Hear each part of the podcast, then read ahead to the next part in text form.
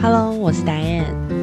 今天在聊关系里呢，我要跟大家来聊一聊，在关系冲突的时候，你我可能都曾经使用过的一种策略，叫做忍。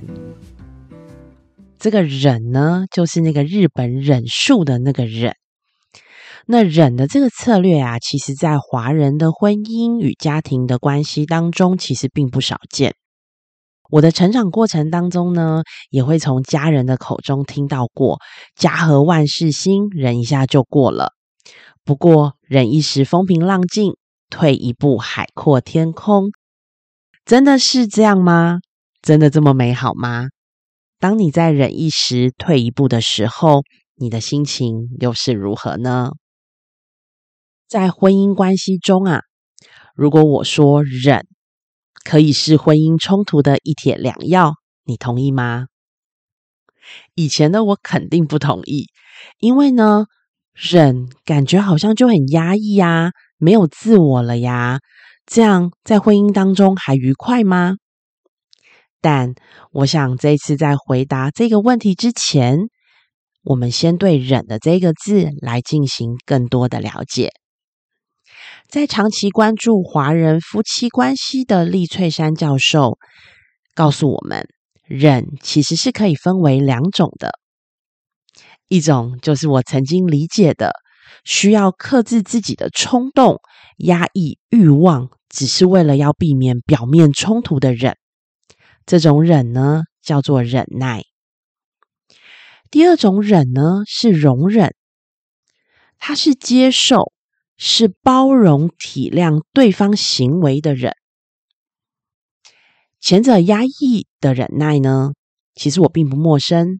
以前呢，在做家庭教育的时候，偶尔呢也会遇到长期在关系中压抑忍耐的人，他们会伴随着抱怨跟委屈。虽然他们避免了关系间的直接冲突。但长期对关系产生抱怨，对对方产生怨怼，也对他们个人的心理产生了不健康的影响。那后者呢？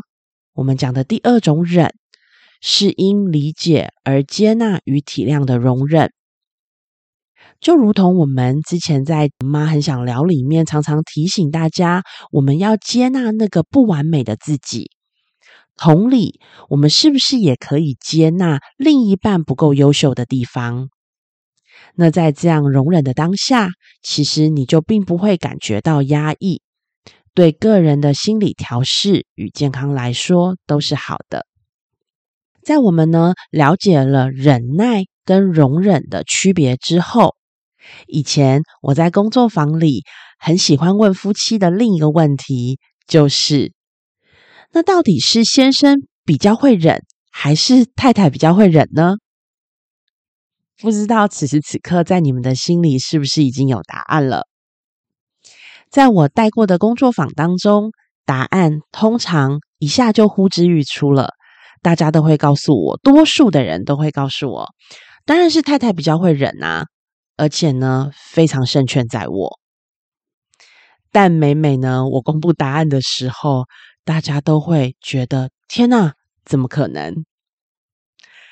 这可能也是婚姻的一种迷思，因为呢，在我们的文化当中，女性呢其实通常是比较愿意，也比较容易侃侃而谈夫妻关系、家务事，所以呢，我们常常都会听到女生可能会有一些忍的经验或忍的行为出现，但其实，在台湾的夫妻研究却显示。在婚姻关系中啊，其实先生才是那个更容易采取忍的策略的人。只是在我们之前的经验里面，先生比较不会说而已。我在工作坊里呢，就曾经遇过这么一对夫妻，太太因为这个问答题呢，才得知先生其实人很大。当天呢，回家的路上，他们就开始聊天了呀。太太可能就问了先生说：“那你都忍了一些什么呢？”聊着聊着呢，就大吵一架了。后来呢，太太跟我们分享，其实当天呢，除了生气之外，她其实还是有点挫折，因为先生竟然忍了这么久都没有表达出来，他觉得自己也是一个很可以沟通的人呢。但其实他们两个也透过了这样的一个机会，成为他们关系改变的一个契机。最后，两种忍、忍耐与容忍与婚姻满意度的关系又是什么呢？聪明如大家，我想你们一定都猜对了。厉翠珊教授呢，对于居住在大台北地区且育有幼儿的夫妻进行了两波的研究调查。在研究调查里的发现是呢，忍耐就这种压抑的忍，会降低夫妻的满意度，而容忍呢，却能提高婚姻满意度。不论是先生或太太的容忍，皆能增加另一半对自己的支持。白话说呢。就是我的容忍行为能增加我先生对我在情感上或是家庭事务上的多一点的资源。所以说呢，当一个人感受到自己无条件被爱，自己的缺点能被对方包容与接纳的时候，他是愿意改变与付出更多的。如同我之前很喜欢的一句话，就是。一个人不会改变，除非当他感受到爱。